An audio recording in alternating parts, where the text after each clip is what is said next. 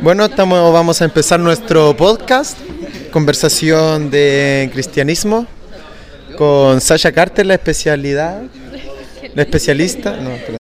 Vamos a empezar nuestro podcast eh, con Sasha Carter, Juan Meliñir, Ruth Yáñez, eh, eh, Alexander Carrillo, Dan Ormerino, Sofía Fuente Alba, Ángel González.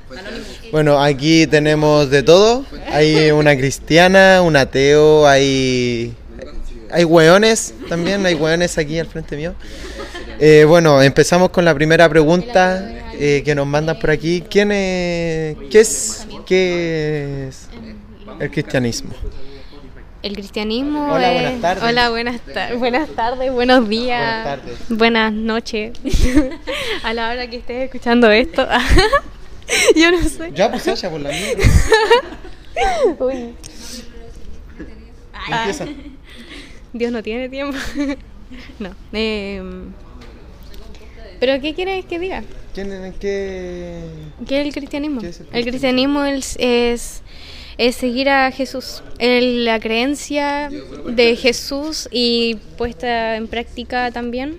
eh, eso, poner en práctica. ¿Cuál es? eh, Conocer a Jesús y seguir a Jesús, eso es el cristianismo. eh, bueno, eh, ¿cuál es la diferencia entre ser cristiano y cuál era la otra? Y religioso. ¿Cuál es la diferencia? Los religiosos no tienen comunión con Dios. Eh, un religioso es alguien que puede seguir la ley, puede seguir eh, a la iglesia, puede leer la Biblia, puede cantar canciones en la iglesia, puede adorar, pero no puede no va, no va a tener una relación con- establecida o comunión con Dios o el Espíritu. Claro, personal. Eh, bueno, antes de empezar el podcast estábamos haciendo una conversación de quién es Dios, de dónde viene Dios, quién es Jesús, el Espíritu Santo, los santos en general. ¿Qué nos podría decir usted? Más específico, empieza ¿Quién es? Creo que igual si lo puedes ver como de un, de un ámbito más personal.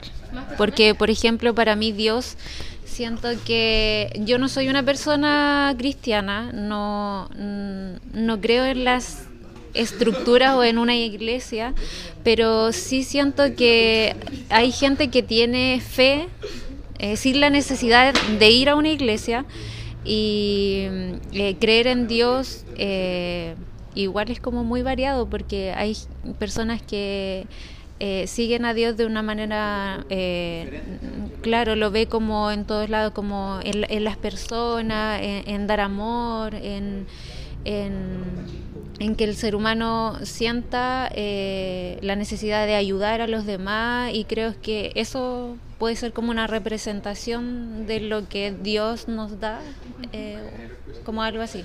Pero hay gente que son tan cuadradas o estructuradas que eh, creen que tienen que seguir una línea. Eh, por ejemplo, no sé, eh, la Biblia eh, tiene muchas historias eh, vivientes de, de personas que pasaron cosas muy malas y muy buenas, eh, pero, pero piensan que hoy en día hay que seguirlas igual que antes. Entonces creo que en realidad esas son historias que a nosotros nos hace reflexionar hoy en día, que es como algo totalmente distinto. No creo que tengamos que seguirlas tal cual. Gracias. Bueno, Sí, siento que las personas como que se apegan más a una estructura, así como, no, es que la iglesia es esto, y qué sé yo, y no se basan más en lo que es la relación de la persona como tal eh, con Dios. No es claro. Aparte de que eso igual, o sea, igual es triste porque eh, siento que hoy día si tú le di- si hay personas que dicen yo soy cristiana, eh, la gente suele burlarse, ¿cachai? Pero igual es triste porque eh, siento que nosotros que somos más abiertos, nosotros eh, que no somos como la gente de antes que no sé, vos, tú creías algo diferente, a ti te apuntaban mucho con el dedo y eras discriminado y todo. Pero hoy, en día yo creo que los jóvenes cristianos igual eh, tienen la oportunidad eh, de igual demostrar quiénes son y que son personas buenas que quieran aportar ese cariño. Pero igual hay gente, claro, hay gente que, que no. que no.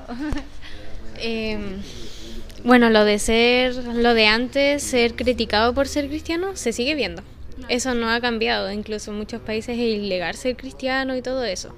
Pero no solo cristiano, también mostrar. Sí, pues China, un montón de países, Indonesia, África, todos esos países te matan, matan a gente, a misioneros y todo eso. Por... Igual es culpa de las personas, de las mismas.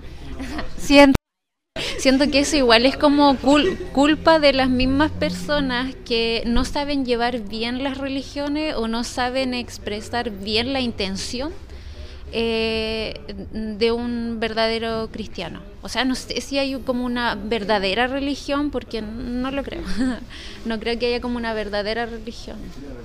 Siento que hay un hay personas con una buena intención eh, que representan a Dios y de ayudar a los demás. Bueno, eh, lo que le estaba contando delante a Juan sobre la o sea, lo que tú dices así como distorsión de, de creación eh, de perdón de creencia y religión y todo eso.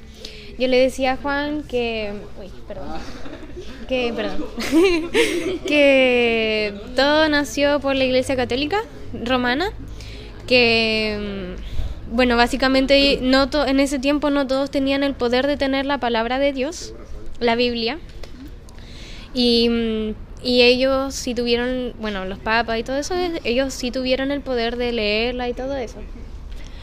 Em, pero como no todos tenían el poder de hacerlo, ellos como estructuraron una forma de que las personas pudieran confesarse, de que las personas pudieran tener una relación con Dios y con los santos y todo eso al final. Em, y luego llega Martín Lutero, quien llega a tener el poder de la Biblia, de leer la, Biblia, y ve y lee toda la Biblia, y luego ve todo lo que hacen los católicos y crea una lista de, cosas que eh, la Iglesia no está haciendo acorde a lo que dice la palabra de Dios, que se llama los noventa y tantos ensayos, no sé cómo se llama. No, sé, no estoy segura cómo se llama, pero es una lista con todas las cosas. Y ellos lo, él lo pegó en todas partes ahí, en ese lugar y la gente veía que no era realmente lo que estaba pasando. Entonces la Iglesia Católica distorsionó lo que la palabra decía para a su conveniencia. Como una cosa más política que Claro. Porque obviamente la política nunca va a permitir que un libro que tiene eh, verdades muy fuertes, yo creo, salga a la luz, porque eso es como obvio, la política siempre ha estado en la mano de la religión católica sobre todo. Pero mm, igual siento que, eh, no sé, yo me imagino a Jesús como un hippie rebelde, como una persona que él quería ser distinto al, porque en esos tiempos igual existía la política muy diferente a la de ahora, pero quería ser, quería estar fuera de la política, pero también fuera de la religión católica. Y él eh, explicaba, por lo que recuerdo, así cosas muy pocas, que él quería que la gente eh, se quisiera tal cual eran, pero a la misma vez él explica que detrás de todo eso hay amor, hay respeto, hay muchas cosas lindas. Entonces que yo me lo imagino de esa forma, así como un hombre que quería salir eh, de la diferencia. Pero yo te tengo una pregunta. Dentro de la religión o dentro de la iglesia donde tú vas, eh, ¿igual existe la discriminación entre cristianos? Porque yo sí lo he visto y sí lo he vivido en persona. Ya. Eh, bueno, Estamos haciendo un podcast cristiano. Que responda la pregunta. Bueno, la discriminación siempre va a existir, porque eso no es, no es de Dios. La discriminación, por ejemplo, Jesús te dice, ven a mí como eres.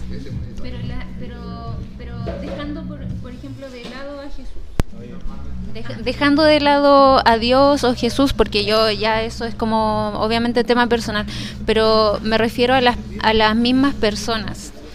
porque muchos llegan con la intención de, ay, yo me voy a poner chicarral y de demostrar una careta, ah, pero, pero al final es como para demostrarle a las personas de que se convirtieron en buenas personas.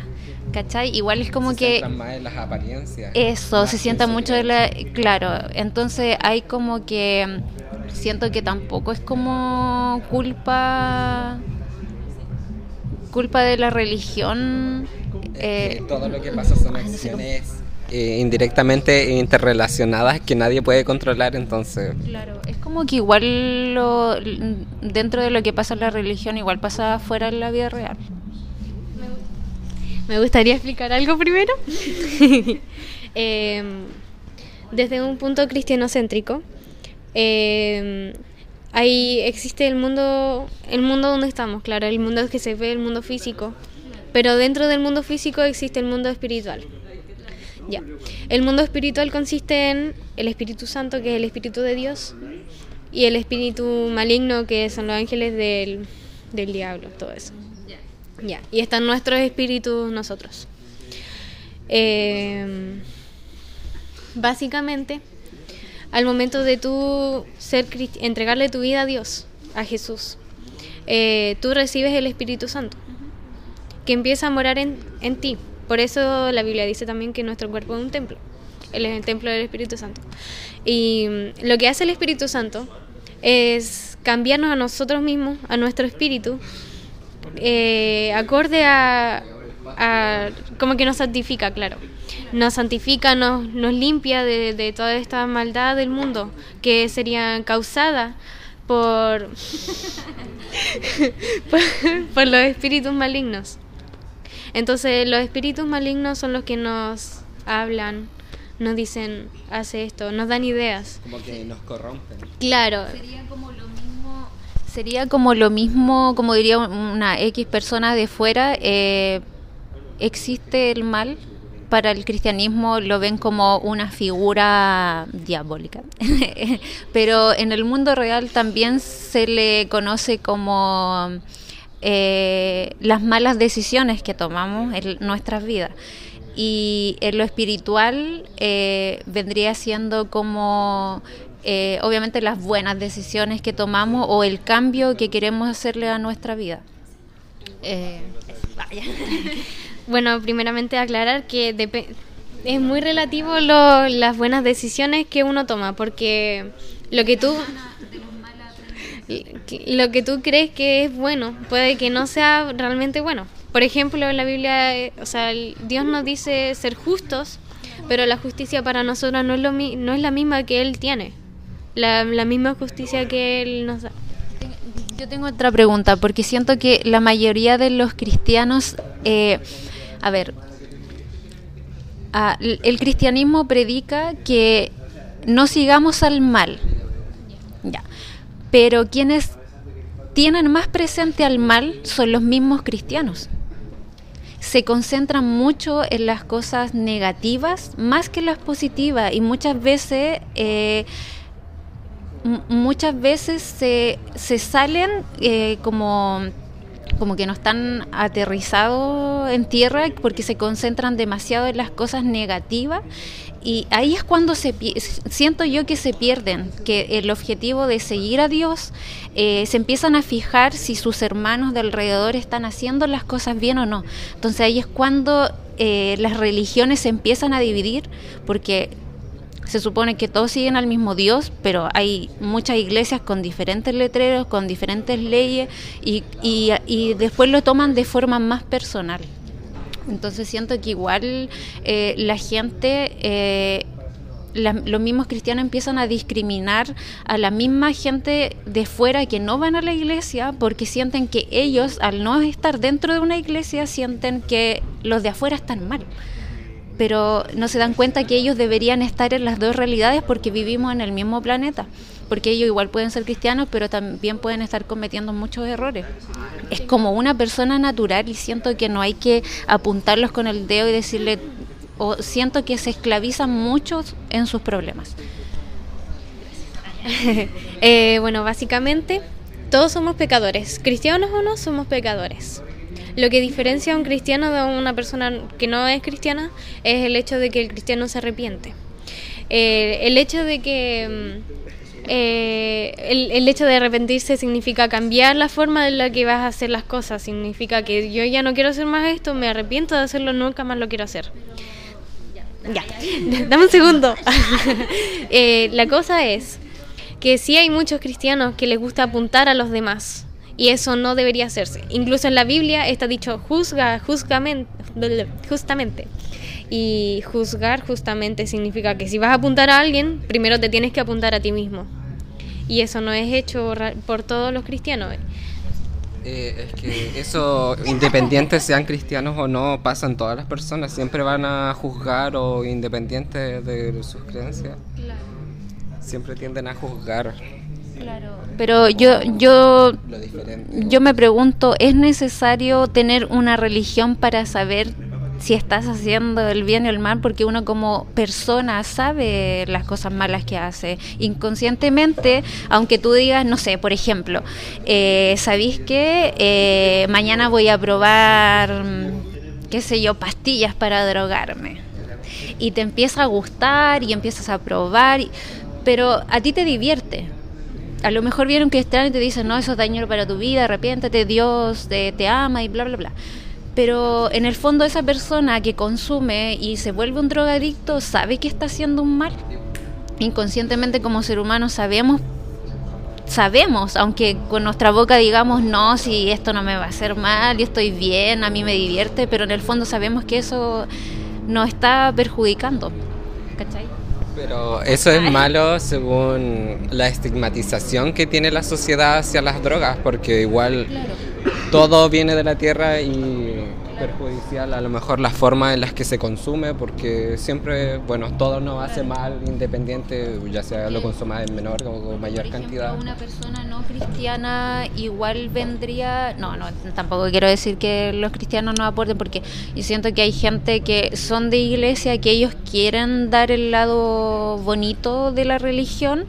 Eh, eh, pero dentro de la misma iglesia también hay gente que se contradice a sus mismos hermanos, como también pasa afuera que hay gente muy buena que no es cristiana, que quiere hacer el bien, pero también aparece gente mala detrás que... claro, claro. Puede haber en una iglesia gente religiosa y gente que realmente sigue a Cristo, que es realmente cristiana. El religión, pues, tú puedes ser cristiano y decir que eres cristiano, pero en realidad no tener a Cristo. Y eso es lo mismo que, una, que ser religioso. Entonces, por eso mismo también pasa que hay discriminación dentro de la iglesia, porque no todos seguimos, por ejemplo, para ser honesta, yo hace muy poco tiempo, de hecho, en este, este mismo año, hace unos meses atrás, yo entregué mi vida a Cristo, hace muy poco tiempo. Y antes de eso yo iba a la iglesia, yo cometía pecados, iba a tomar, fumaba, hacía un montón de cosas. y... ¿Ah? ¿Eso es pecado? ¿Pecado? No. Mira, depende. ¿Se podría decir que tú eres como una cristiana más moderna? Porque igual siento, mira, yo he conocido gente que va a la iglesia, pero como te decía anteriormente, sigue como algo muy, muy estructurado, muy cuadrado, que siente que todo lo que dice la Biblia tiene que hacerlo hoy en día. Pero siento que la Biblia es como un ejemplo de vida de gente que pasó cosas muy terribles. Es como leer un libro de historia pero solamente que la Biblia es el libro más antiguo, por eso es como un libro sagrado porque hay historias personales eh, que obviamente mataron gente, la forma en que murieron, la forma de las guerras que existían antes. Eh, pasaron cosas que obviamente siguen pasando hoy, en día, porque de que hay guerra hoy, lo hay. ¿Cachai? Solamente que la Biblia es un libro eh, muy resguardado, porque obviamente es un libro muy, muy antiguo que habla cosas muy que a lo mejor nosotros no vamos a tener acceso a, eso porque igual como decíamos la política hizo ahí cosas para que la gente no lea la realidad verdadera. Bueno las cosas que pasaron antes o sea la Biblia más que nada es como claro como tú dices un ejemplo por ejemplo, nosotros podemos leer una historia y sacar enseñanzas de ella y eh, no importa si no estamos viviendo literalmente la misma situación, porque no estamos en guerra nosotros ahora. Pero la, la, la forma en la que esas guerras se solucionaban es una enseñanza. el proceso que sucedió en las personas durante ese tiempo en el que no, en el que se habla dentro de la Biblia es una enseñanza. Y, a través de esa enseñanza obviamente Dios nos está diciendo más o menos qué es lo que Él quiere, qué es lo que, qué es lo que Él busca en nosotros, qué es lo que Él espera de nosotros. Yo por lo menos yo veo tu intención de querer compartir lo que lo, que tú crees, lo que tú sientes y si fueras una cristiana que, que no sé, discriminara o dijera, no, no me voy a juntar con estos chicos, no sé, fuera como más estructura, se nota. Siento que así como en la vida real y como como en la religión y en otros ámbitos, o sea, no en la vida real, pero me refiero a la gente que no es cristiana, igual hay gente que, que uno nota la intención de ayudar y hay gente que, ¿qué te pasa? que, que no, po. Pero es lindo, es lindo que tú compartas esto porque, pucha, uno igual, nosotros que no somos como de una religión, eh, protestamos al decir, no, es que igualdad para todo, igualdad para esto, pero siento que el, cristiano igual como que lo hacen aparte porque hay mucha gente que, que, ha dejado mal al cristianismo por sus malas acciones, de las mismas personas que entran a, a lucrar también, porque digámoslo así, que la iglesia igual es un negocio redondo. Para algunas personas que se que ven que pueden sacar dinero de los demás y hay gente que, que hacen malas cosas. Y eso es verdad pero también hay personas como tú que tienen la intención de enseñar y decir yo soy de esta manera y, y me gusta que me conozcan como soy, eso es lindo. Es flores para ti. Eh, bueno, para ir cerrando que vamos a entrar a clase, se nos va a acabar el tiempo con una pregunta. Eh, ¿Qué mensaje les daría a la gente cristiana, no cristiana, si cree en Dios, si le favorece esto, sí o no? Que si nos favorece. Si que le favorece a la gente que no es, que no es cristiana. ¿En qué sentido? En que si va a ser la. se van a ir al cielo, no, cosas así. Hay cristianos que no van a irse al cielo, simplemente así, porque no tienen una relación.